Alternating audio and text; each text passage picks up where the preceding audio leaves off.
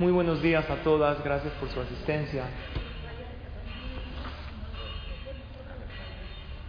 El día de hoy, Vedrat Hashem, vamos a desarrollar un tema que lo denominamos lo poco se puede hacer mucho.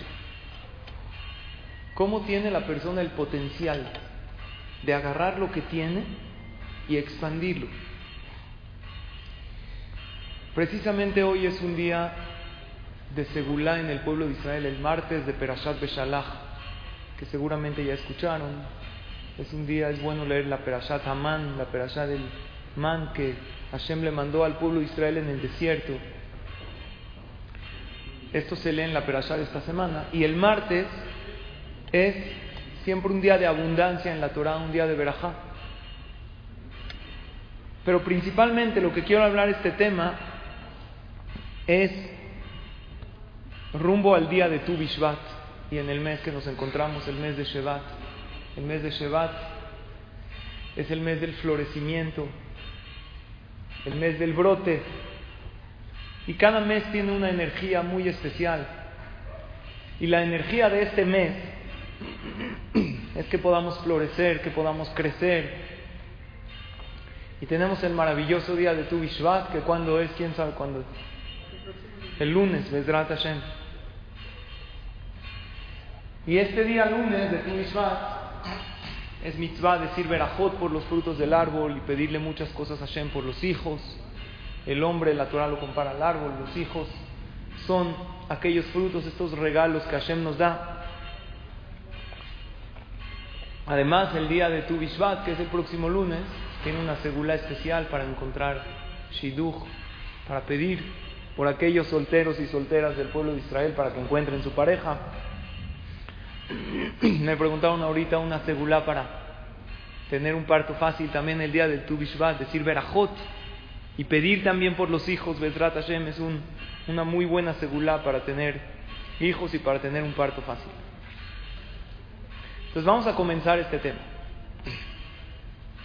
El Zohar Akadosh dice sobre el Pasuk en Shira Shirim, el Zohar está en Perashat Lech Lecha, hay un pasuk que dice en el Shira Shirim, Ani le dovi, no, ve'alai teshukato.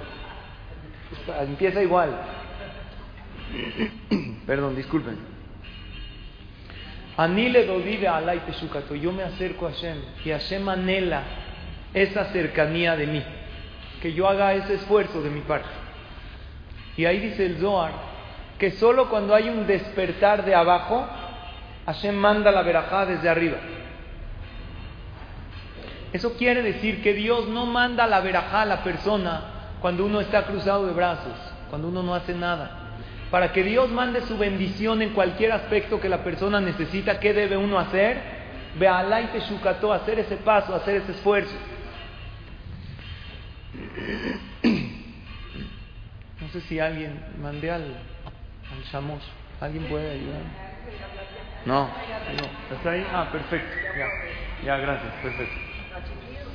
No sé, está un poco difícil para que se concentren, perdón. No lo había contemplado. Ya, gracias, gracias. Ven, los amores son buenos. Sí le saben.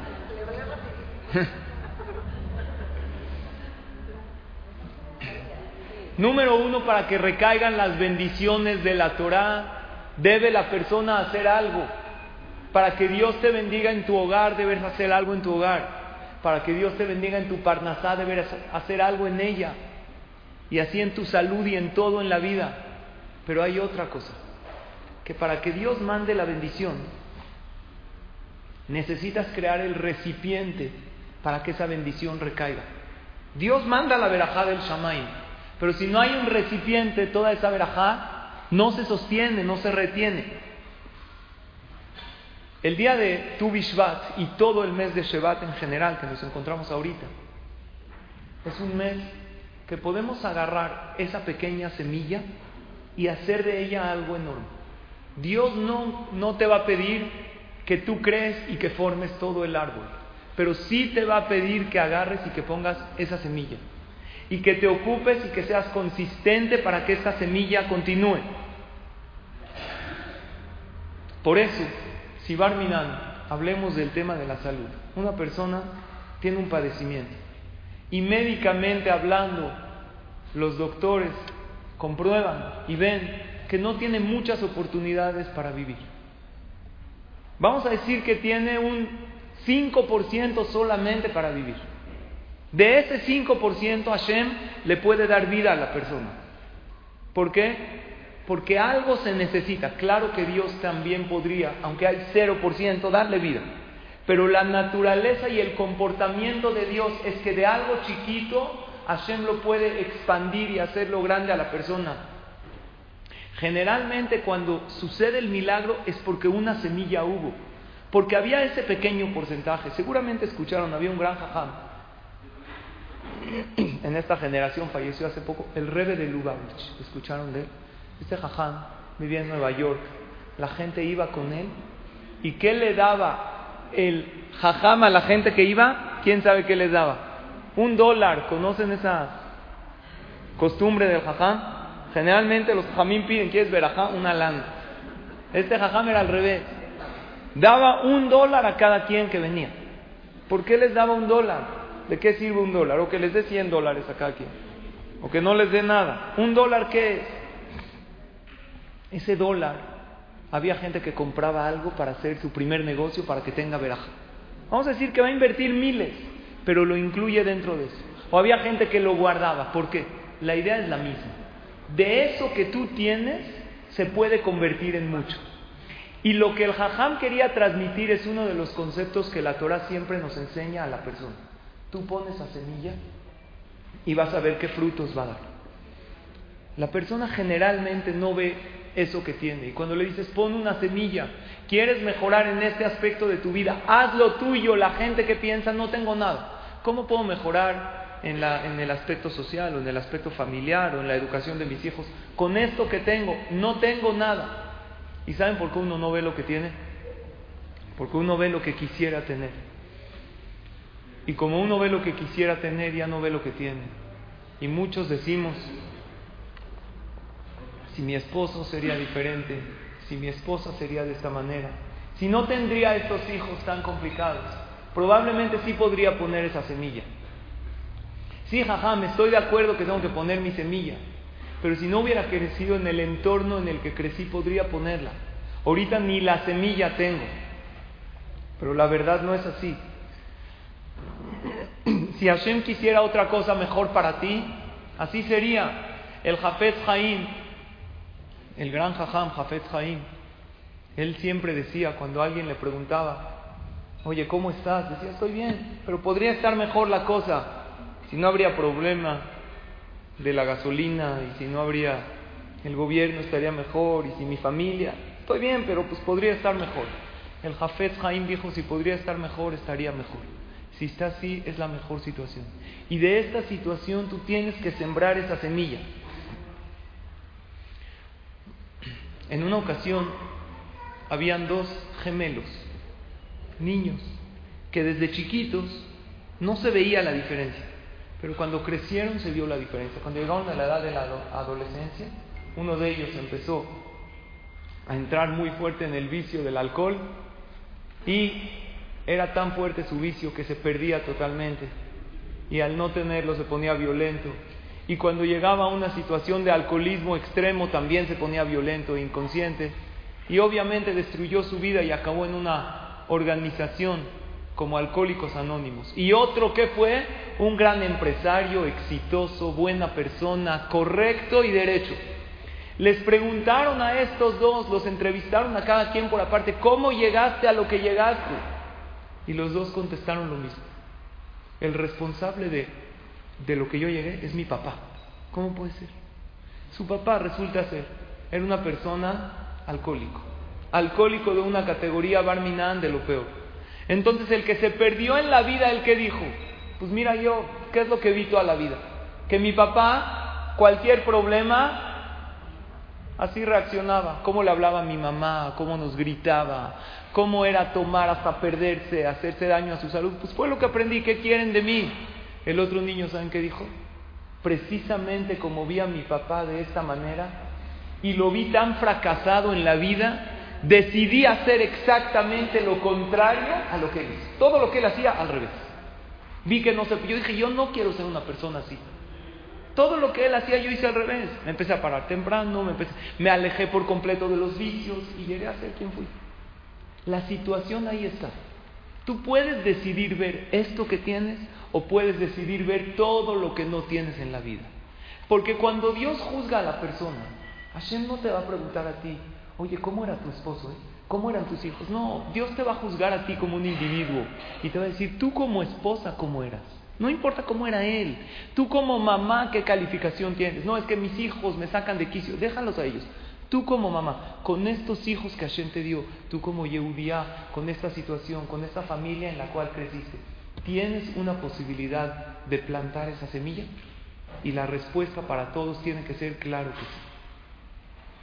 Hoy, que es el mes de Shevat, que nos estamos desde Hashem preparando para este día tan especial,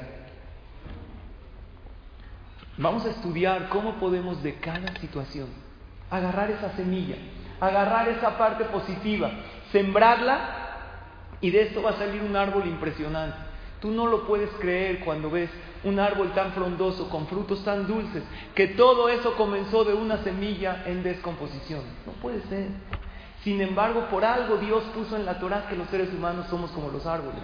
Porque tenemos ese potencial de agarrar lo poco, lo aparentemente poco, y convertirlo en muchísimo. ¿Esto de dónde lo aprendemos? Hubo una mujer increíble en la Torah, que de ella aprendimos este concepto, pero dudo que la conozcan, porque está en el libro Melahim Bet. ¿Alguna de ustedes participó en el Gidón Atanaj? ¿Sí o no? ¿Nadie? En el libro Melahim Bet nos cuenta la Torah de una mujer, la esposa de Obadiah. Tan recatada era que no sale su nombre en la Torah. No es porque esté mala, y ves, la Torah sí pone el nombre de la mujer. Pero la Torah no dice cómo ella se llamaba. Nada más permítanme explicarles un poquito de historia para poder entender el mensaje que la Torah nos quiere dar. Había un rey malvado. Escúchenme, pongan atención porque les voy a decir varios nombres. Quiero que estén concentradas para que entendamos este mensaje maravilloso que la Torah nos da. Y de aquí vamos a aprender cómo con lo que tenemos, aunque sea poco, podemos conseguir muchísimo. Había un rey malvado, se llamaba Ahab. ¿Escucharon de Ahab o no? De él sí, ¿no? La esposa de Ahab se llamaba Izebel.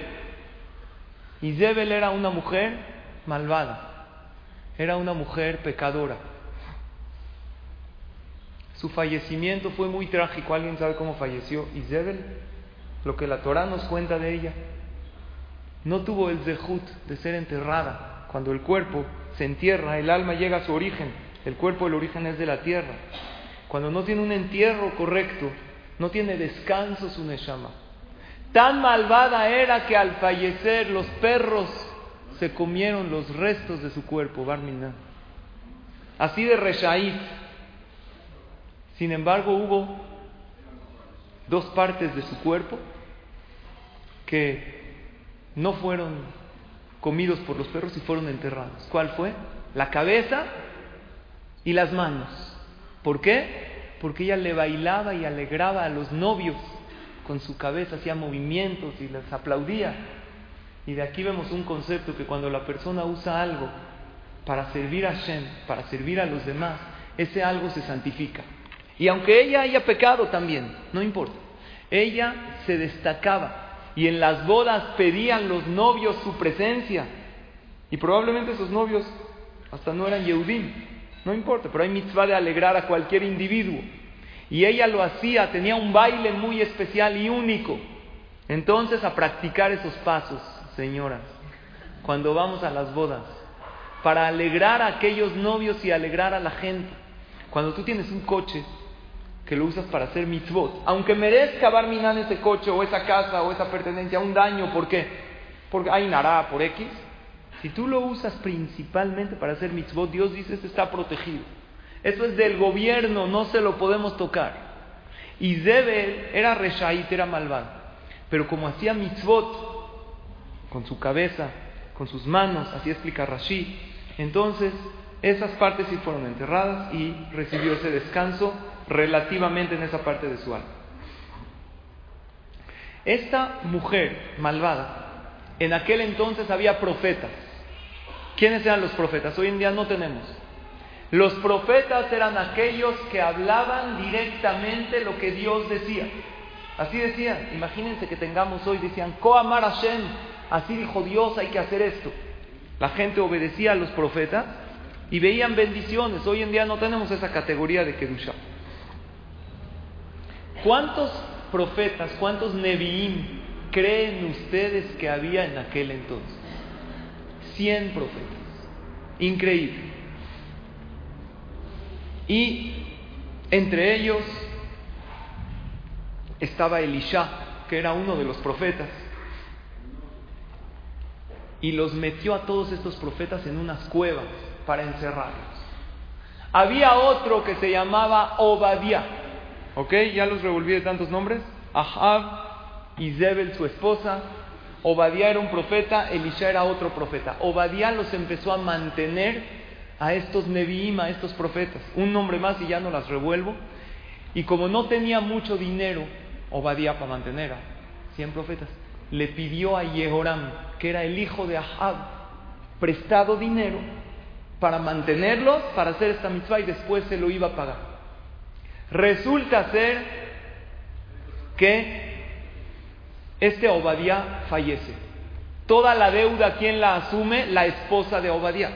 Llega Yehoram y le toca la puerta. Le dice, vengo a cobrar todo lo que tu esposo, el difunto, me debe. ¿Ella tiene que pagar la deuda o no la tiene que pagar?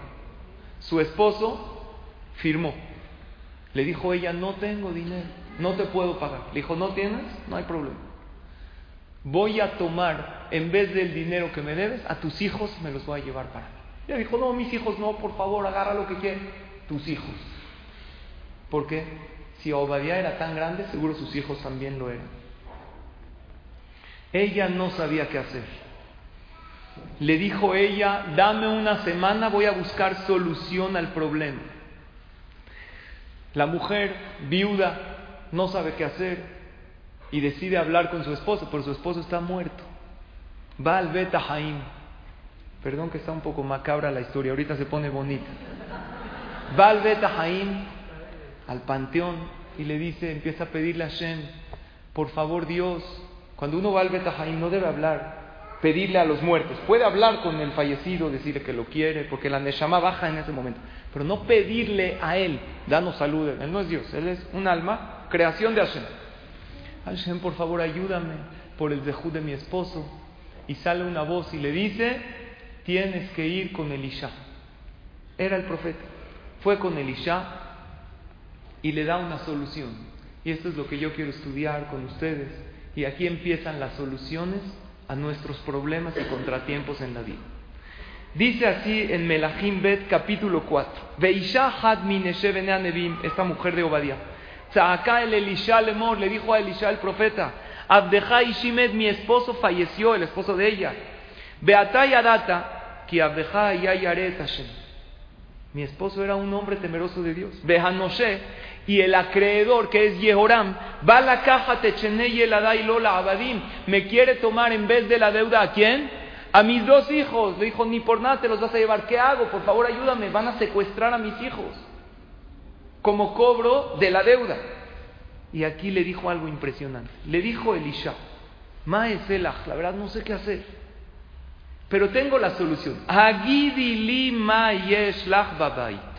¿Qué tienes en tu casa?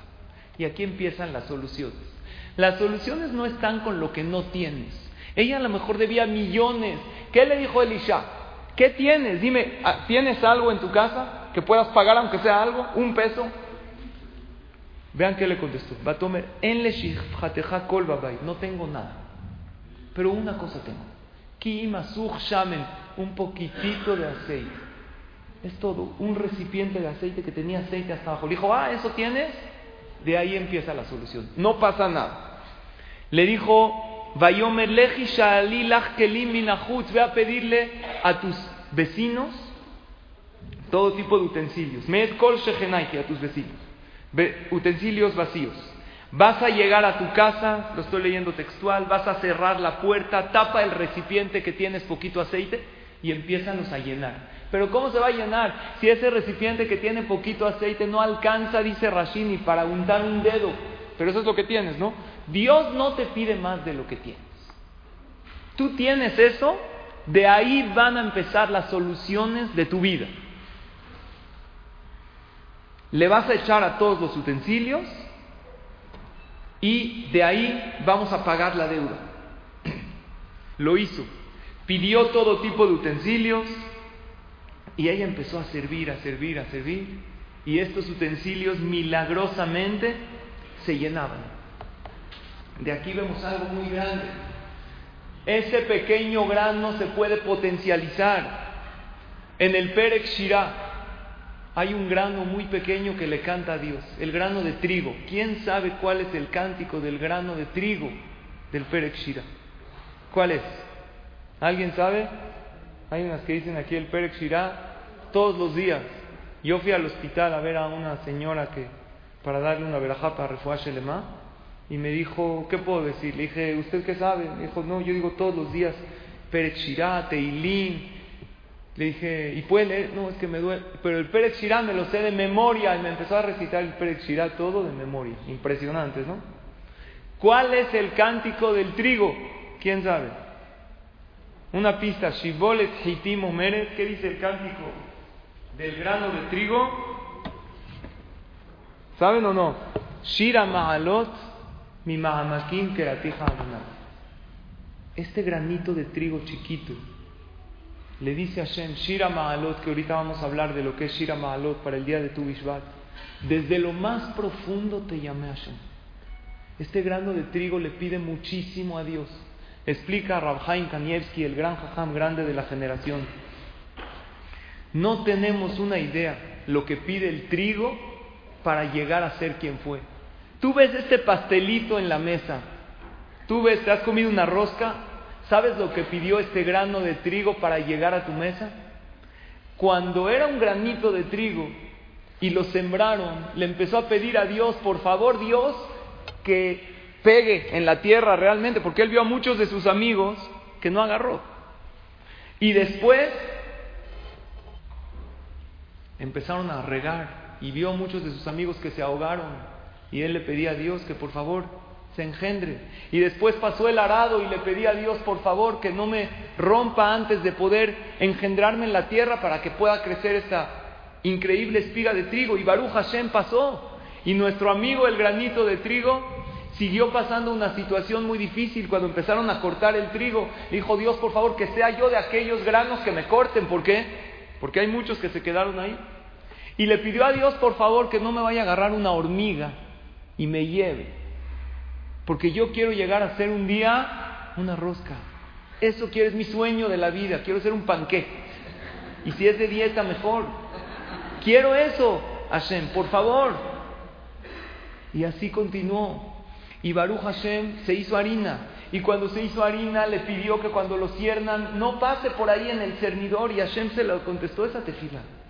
Y después, cuando pasó por el cernidor, ya estaba la harina perfecta. Le echaron, ¿qué lleva? Huevo y aceite, chocolate, todo. Y le pedí a Hashem que no se, que esté bien condimentado, que esté bueno, porque de repente a veces se pasan y queda mal la masa, la tiran todo. Y Baruch Hashem, esa tefila Dios también se la respondió. Y después cuando estaba, lo metieron al horno, ¿qué le estaba pidiendo? Este granito de trigo.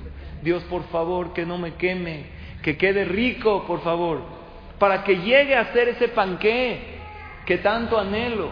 Y así fue. Y después ya estaba hecho un panqué y le pedí a Dios que me compren, porque hay muchos en las panaderías que ahí se quedan, se hacen feos, los tiran. Que por favor me compren y lo compraron. Pero que por favor me partan a Hashem. ¿Por qué? Porque luego se queda tantito del pastel ya, ¿sabes qué? Tiran. Pero le pidió que por favor llegue a la mesa. En el momento que hay, oye, el postre no, ya, ya no quiero. Oye, pero te compré el pastel, ya, mejor déjalo ahí. No, por favor, que sea yo Hashem, mi Mahamakim Keratija Hashem. Le pide este granito de trigo. Y al final llega este pastel y Moshe le dice a su esposa, tráeme el postre. ¿Qué le empieza a pedir ese granito? Dios, por favor, que diga verajá por mí. Si era todo mi anhelo, eso te llevo pidiendo desde el momento, desde el momento en que iba a ser engendrado. Y llega este mocho por el celular, ni verajá dice, se lo come así, o dice, y ya se acabó todo. Tanta tefilá para qué? Para la otra, que comamos algo de productos de trigo, tenemos que entender. Por eso las verajot es un tema tan importante el día de Tu Bishvat y todo el mes de Shevat en general. La verajá de Mezonot llegó a ser, gracias a la tefilá del trigo, de las verajot más importantes. Cuando tenemos varios alimentos, ¿cuál es la primera verajá que decimos? Mezonot. Es la verajá que le da a la persona la parnasá. Por lo tanto, cuando la persona ya está sin nada, no tiene que tener. Los jajamí no te pides que tengas, que tengas fe ciega. No, en aquello que tienes, en ese granito, trata de potencializarlo. La gente dice, no veas el medio vaso lleno, el medio vacío, ve el medio lleno. No el medio, una gotita también eso velo. Porque esta mujer, la esposa de Obadiah, ¿cómo llenó todos los utensilios? ¿Cómo los llenó? Con una gota de aceite. Y al final, ¿qué pasó? Pagó toda la deuda y se hizo millonaria de esa gotita de aceite. Y esto no pasó hace mucho. Hace poco fue el aniversario de un jajam, el jajam Abu Hatzira, el Baba Sali. ¿Escucharon de él o no? Falleció hace un poco más de 30 años. Este jajam, hubo gente que lo conoció. Hacía, hizo varias veces, no una vez ni diez, en su casa hacía seudot muy grandes y les daba a toda la gente que tomen arak. ¿Saben qué es o no? Anís. Del mismo arak agarraba la botella, la tapaba y le servía, le servía, le servía. Toda la noche la gente venía a pedir verajot. Decía, sí, pero di una verajá sobre el arak. Y no se terminaba. ¿Cómo puede ser? Pasó hace poco. ¿Cuál es el secreto? El secreto es que hay gente que tiene fe. Es una categoría de fe muy grande que ellos piensan que Hashem no tiene límites. Dios de esto me lo puede expandir. Si esto es lo que tengo en la vida, esto puede ser algo muy grande. Ahora, vean qué le dijo. Le dijo, pero cierra la puerta antes de que Hashem te haga este milagro. ¿Por qué le dijo cierra la puerta? ¿Por qué Dios no le puede hacer este milagro abiertamente? ¿Acaso Dios no puede convertir esta gotita de aceite en tambos de aceite en ojos de todos? Porque es más fácil para la persona, no para Dios, para la persona que Dios le haga un milagro oculto que un milagro abierto. Por eso el mismo, el Jajam Abu cuando servía el arak a todos, ¿cómo hacía? Tapaba la botella y alcanzaba para uno, para... Imagínense ahorita con la escasez de gasolina, que tú le pides a Hashem, Diosito, por este tema del huachicol, ayúdanos, el huachicoleo que nos dure. Pero ¿saben qué hay que hacer para esto? La Gemara dice que para que recaiga la verajá en la persona, debe la persona no demostrar lo que tiene, para que a Kadosh Barujú le haga el milagro. Dice el Talmud en Masejet Baba Metzia en la página 42. Ama Rabbi Yitzhak. En la verajá Metzuya la verajá está en la persona, en cosas que uno no cuenta y no lo está midiendo y no lo está viendo constantemente. Si tú estás checando tu tanque de gasolina todo el tiempo, chin, es que ya se me bajó media rayita, a ver, me voy a formar. Estás todo el tiempo al pendiente, entonces, ¿qué hace Hashem? No te puede mandar la verajá porque tú estás todo el tiempo al pendiente de. No te estoy diciendo que la despilfarres, pero Tú compórtate normal, llénalo, velo checando de vez en cuando. No estés al pendiente de todo. El, Talmud dice sobre una persona que tiene dinero y quiere que ese dinero le rinda. Dice que no lo cuente todo el tiempo. Que no lo cuente. ¿Sabes qué? ¿Cuánto tienes en la cartera? ¿Dos mil, tres mil pesos? Ya, no voy a estar acá. Oye, me gasté 34 pesos. Ahorita le di 7 pesos al del ballet. No. Tienes dinero, no lo cuentes mucho para que tenga verajá. Y aquí el Talmud habla de una persona que tenía un granero. Dice, va a contar su granero. A Oleg Lamudet Geronó, una persona que va a contar su granero, quiere ver cuántos granos de trigo o granos de cebada. Antes de contar el granero que diga,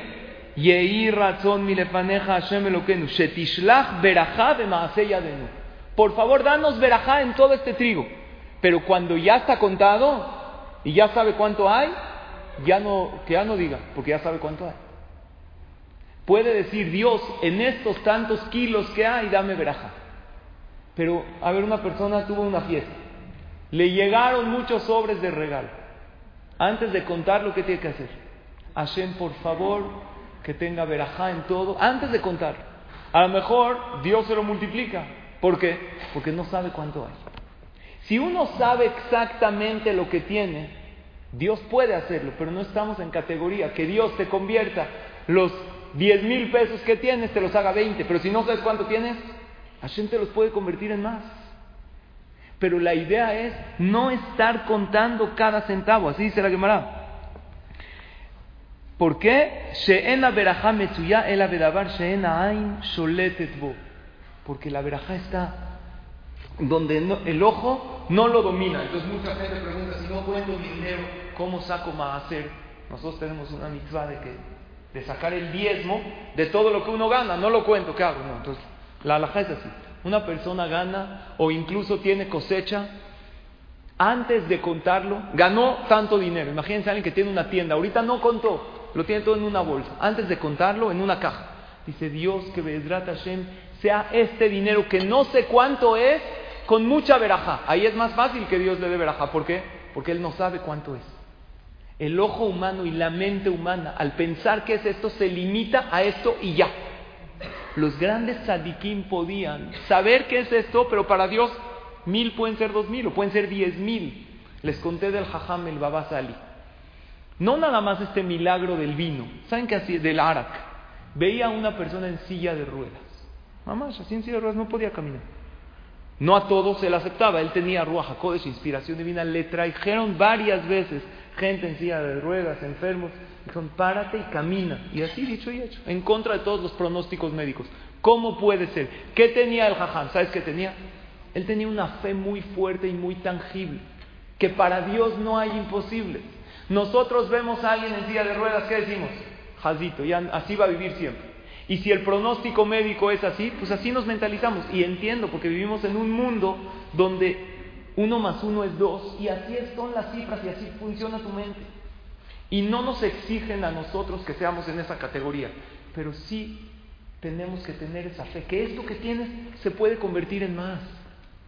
Pero el jajam entendía que para Dios no hay imposibles, entonces esta pequeña botellita de arak puede aquí, pueden tomar de aquí todos. Y podía entender que un enfermo terminal puede curarse al 100%. Y esa verajá que él le daba, junto con la fe que él tenía, esto era lo que sucedía. Entonces, ¿cómo saco hacer? ¿Cómo saco el 10% de mis ganancias? Una mujer que genera, que también gana dinero, también tiene que sacar el 10% de sus ganancias. Entonces, ¿qué hace? Después de haber, antes de contar lo que ganaste, hay gente que tiene sueldo, ya sabe cuánto le depositan, pero hay gente que no. Que gana, que vende, no ha hecho cuentas, no ha hecho corte semanal o mensual. ¿Sabes qué? Primero, antes de contarlo, di Dios, por favor, mándame muchísima veraja. Y tú en tus manos está, que si aquí hay 10, puede haber 20 o puede haber 100. Eso es número uno. Ya los contó, ya sabe cuánto hay. Hay 100, ¿cuánto tiene que sacar? 10. Lo tiene que dar a instituciones de beneficencia, para ayudar, para Torah, para novias, para pobres, lo que sea. Hay muchas alajot sobre eso. Después, con los 90 que le quedan, ya, si no es necesario que no los cuente que no esté constantemente viendo cada centavo, cada peso, porque eso evita la verajá de la persona. También en todo, así funciona la persona. Vean, hay una aquí, en este libro de Yalkut Yosef, de Jajamit Hak Yosef. Él trae algo muy interesante. Había una vez un, en Alajot de Bikur Jolim, en Alajot sobre el visitar a los enfermos, trae varias cosas, varios tips de salud. Traenla aquí en la página 88. Va mirando una persona, se enfermó con una enfermedad muy grave. Fue con un doctor, el doctor le dio el diagnóstico, mirando una enfermedad muy fuerte. Fue con, antes de, como era hace varios años, no habían celulares, no esto directo del diagnóstico del doctor, fue con uno de los admurim. Aquí trae uno de los hajamim muy grandes El jajam le dijo, ¿alguien más sabe de esta enfermedad? Le dijo, nadie. Dijo, ¿le hablaste a tu esposa? ¿Le hablaste a tus amigos? Nadie sabe. Más que el doctor, usted y él que se había enfermado. Le dijo, mira, háblale al doctor, dile que no le diga a nadie nada. Que no lo consulte con otro, que no. Y que destruya todas las evidencias y los estudios médicos de la enfermedad. Y yo le voy a pedir a Shem, él está en una categoría de fe que aunque el diagnóstico diga que lo tiene, Dios puede hacer que no, ¿sí o no? Y tú tienes que tener emuná que el diagnóstico es lo que salió en ese momento, pero Dios te lo puede quitar. O es más, a lo mejor estaba equivocado. Empezó a pedirte fila, Baruch Hashem. Le dijo, no le digas a nadie, ¿saben qué difícil es? No decirle a la familia, no decirle a la esposa. Ahora, una persona barminan se le detecta una enfermedad, que todos siempre tengamos salud, todo Am Israel, todos. ¿Hay que decir o no hay que decir? Entonces la Gemara dice, cuando todavía nadie sabe, mejor no decir. Porque es más fácil para la persona recibir un milagro cuando este milagro no es tan abierto. Pero cuando ya todo mundo sabe, pues ahí es bueno decir, para que pidan tefila. Y cada tefila hace la diferencia. Entonces en ese momento se curó, después de un tiempo. Pero trae a que tenía la enfermedad en cierta parte del cuerpo. Ya estaba curado, pero todavía tenía un poco de dolores en ese lugar. Fue con el jajam otra vez. ole Dijo, ¿por qué le duele si ya no tiene la enfermedad? Dijo, lo que pasa es que el doctor todavía sabe. Y el doctor, él tiene mente médica, no hay para ellos fe. La ciencia no habla de eso. La medicina dice que es. Dijo, ¿pero qué crees? El doctor ya está anciano. Cuando fallezca se te va a quitar hasta el dolor. Increíble, ¿verdad? Aquí está documentado. Le dijo que se yamuta rofe y se kugan que viene él. Cuando el doctor fallezca se te van a quitar los dolores. Vejena ya, fue, fallece el doctor Nunca supo nadie más que él y el hajam y vivió. La lección para nosotros, ¿saben cuál es? Que de eso que hay, de esa pequeña gota, puede salir algo maravilloso. Dios no te pide nada más de lo que puedes traer. ¿Qué puedes traer? ¿Qué tenía ella? La esposa de Obadiah. Una gotita, de esa gotita salió toda su salvación. Aprendemos, número uno, no perder las esperanzas nunca en ese pequeño porcentaje. No te digo 1%, porque en el 1% a lo mejor nuestra categoría de fe no está, pero si hay un 5% que las cosas se pueden solucionar, no pierdas las esperanzas. Y número dos, con lo que hiciste, estás perfecto. Dios no te va a pedir más de la semilla que puedes poner. El lunes que entra es el día de tu Bishvat, de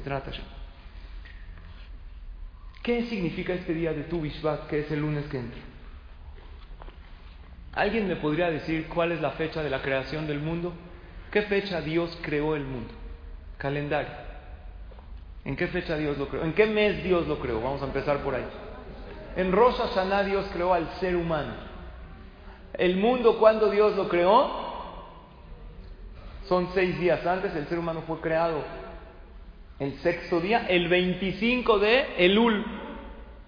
Hay otra opinión en la Gemara que la creación del mundo fue en Rosh Hodesh Nisan. ¿Ok? Y según una opinión, el 25 de Adar fue creado el mundo. El 25 de Adar, el 15 de Shevat, estamos 40 días antes del 25 de Adar.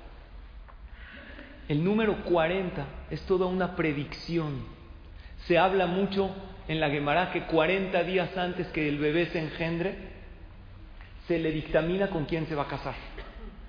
Que en los 40 días cuando el bebé se forma, se le dictamina el género, hombre o mujer. Esos 40 van a dictaminar muchísimas cosas. Quiere decir que según una opinión, y los hajamim dicen que ambas son válidas, cuando hay dos opiniones en la Gemara, ¿Cuándo se creó el mundo? La alajá es Elu Beelu Dibre Elohim Haim. Las dos opiniones son correctas en diferentes aspectos. En ciertos aspectos el mundo se creó el 25 de Elul y en otros aspectos el mundo se creó el 25 de Adar. Estamos el lunes a 40 días de la creación del mundo. Del 25 de Adar. Y en esos 40 días uno puede dictaminar muchísimas cosas. ¿Cómo puede uno lograr que sea Be'ezrat Hashem todo lo que, aquello que Dios dictamine? Porque cada vez que llega el 25 de Adar se vuelve a renovar la energía del mundo. Y cada vez que llega tu Bishvat, vuelves otra vez a esos 40 días antes de la creación.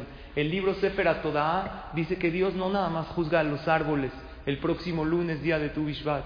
Que Dios te ajusta y te reajusta el juicio de Rosh Hashanah, que fue escrito en Rosh Hashanah y sellado en Kippur. Te hace Dios ciertos ajustes para bien, si aprovechas este maravilloso día.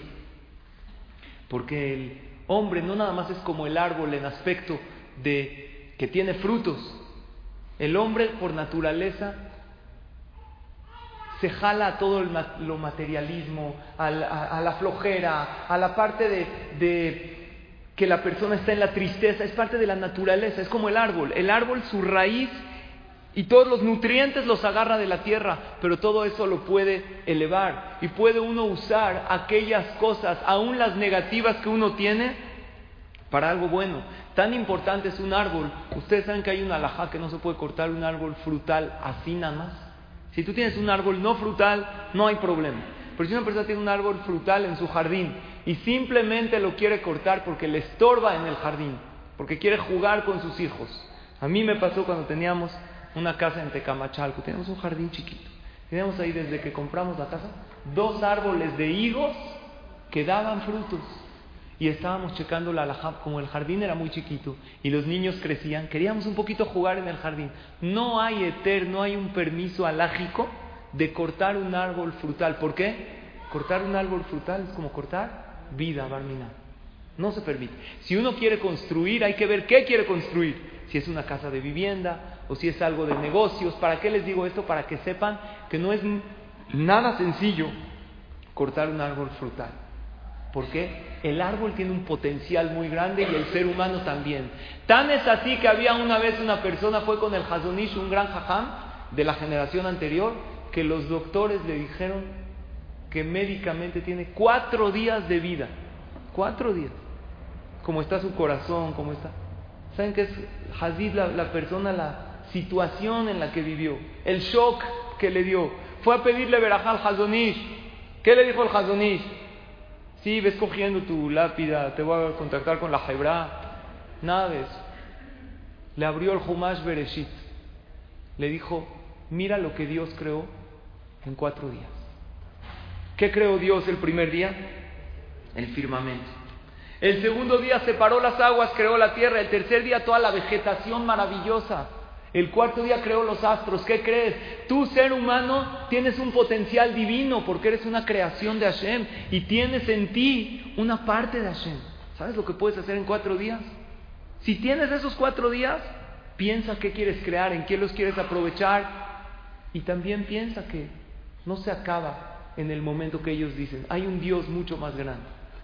La historia es que el Jajam falleció y el hombre todavía vivió muchísimo más. ¿Por qué? Porque aun cuando hay un pequeño porcentaje, la persona nunca pierde esperanzas.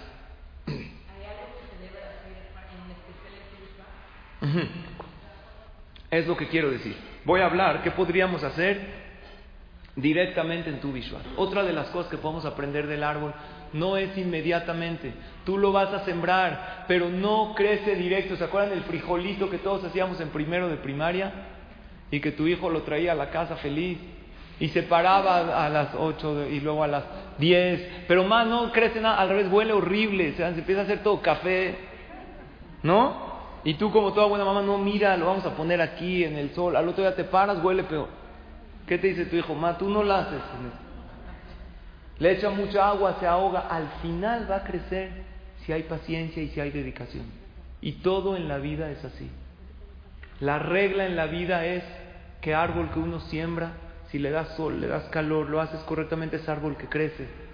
Y el rey Salomón dice al final del libro Coelet, Sof Davara Kol Nishma, Eta Elohim Al final, todos los esfuerzos de la persona son remunerados por Dios. Yo siempre que pensé, en el Olam Abba, dice el Targum, traducción del Coelet, en este mundo El que dedicó tiempo a sus hijos al final va a haber satisfacciones de ellos.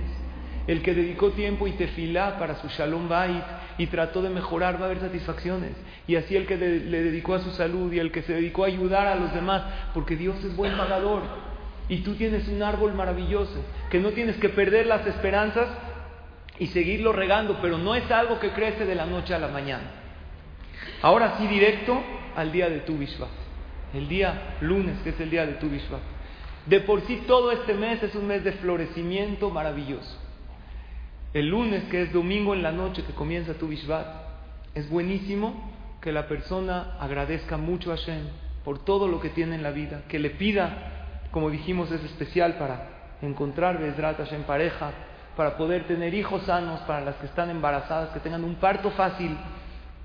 Y es muy bueno decir, según la Kabbalah, hay varios, eh, varias opiniones cuántos tipos de frutas se puede conseguir. Hay jajamim, mekubalim o en el ámbito hasídico, que dicen verajot por muchísimas frutas. Pero hay un concepto de decir por 15 diferentes frutas. ¿Es fácil conseguir? Es difícil, ¿no? ¿15 está muy difícil? ¿Es mucho? ¿Sí? 15, hay 15 Tehilim que son Shira Ma'alot.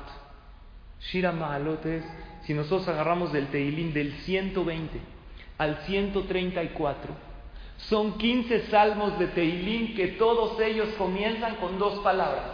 Shira Ma'alot, el cántico de qué? De la elevación, de el potencializar, de crecer, de florecer. Esos 15 Shira Ma'alot es muy bueno decirlos el día de tu Bishvat.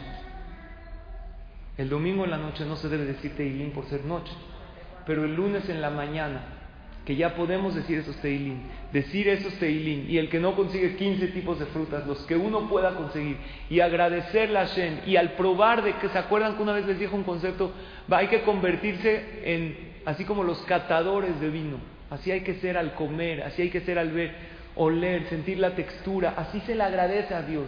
No se le dice una verajá así nada más al aventón, porque este trigo le pidió a Hashem con todo su corazón, mi mamakim, que tija Hashem, para que llegue a tu mesa y para que tú digas esa verajá con todo tu corazón. Por eso es también segulá para pareja, para que, porque por ser que estamos en tu Bishvat 40 días antes de una opinión de la Gemara, de la creación del mundo, que es el mes de Adar, y 40 días antes del nacimiento, se le pide a Kadosh Baruj por la. Los malachim le piden a Hashem por la pareja de este hijo que va a nacer.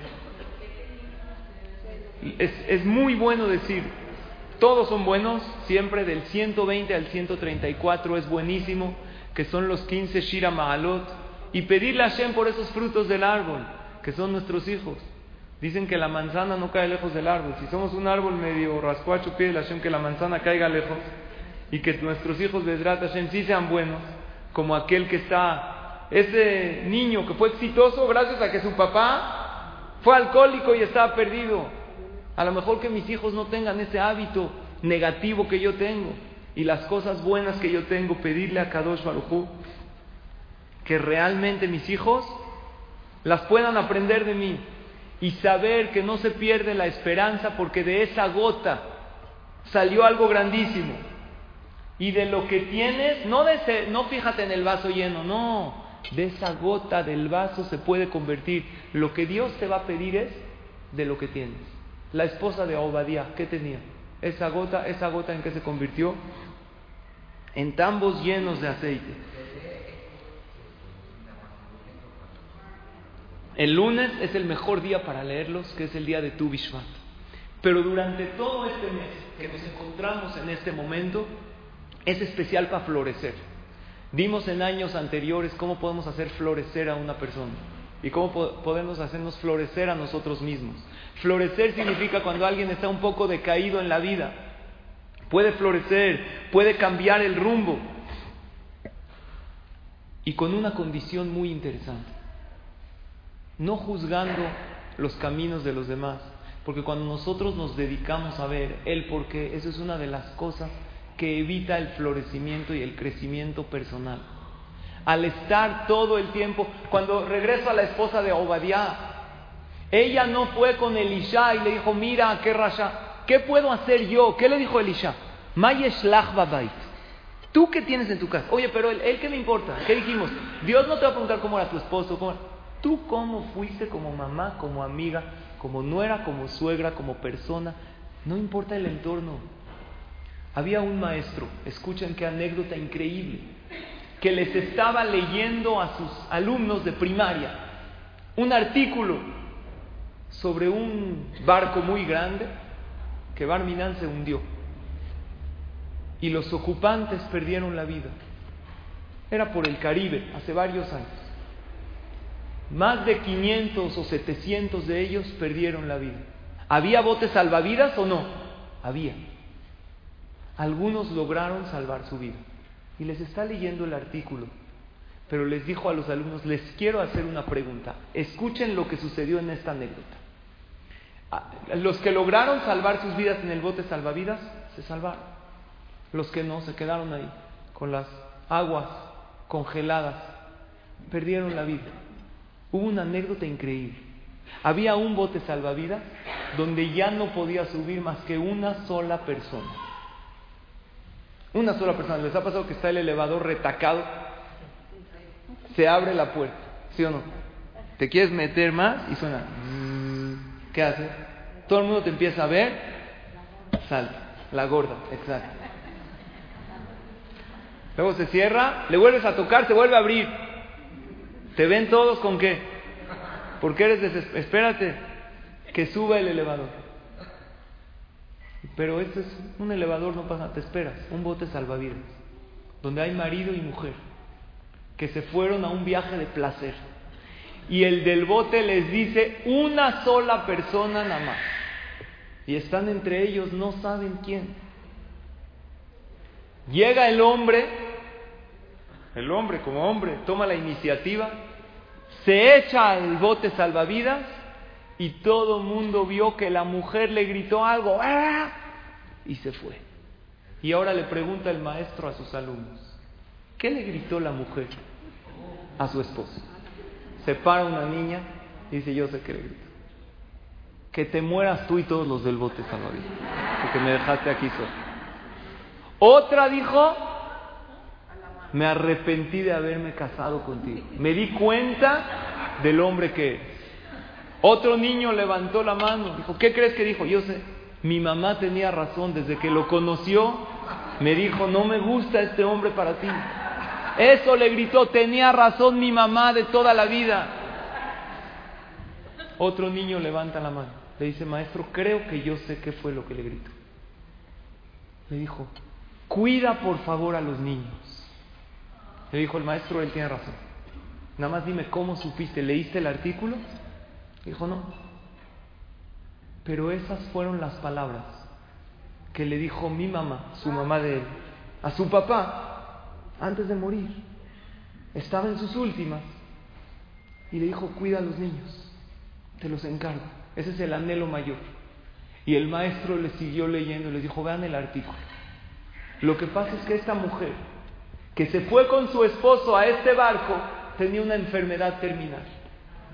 Y su sueño era, antes de morir, a lo mejor su último viaje de placer, de salir con su esposo y de irse a un viaje para disfrutar.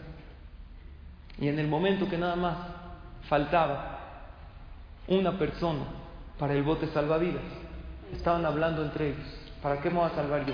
Para Barminan terminar con mi vida y destruir. Tenían dos hijos chiquitos. Mejor ve tú. Y el esposo no quería. Y ella le dijo, échate tú.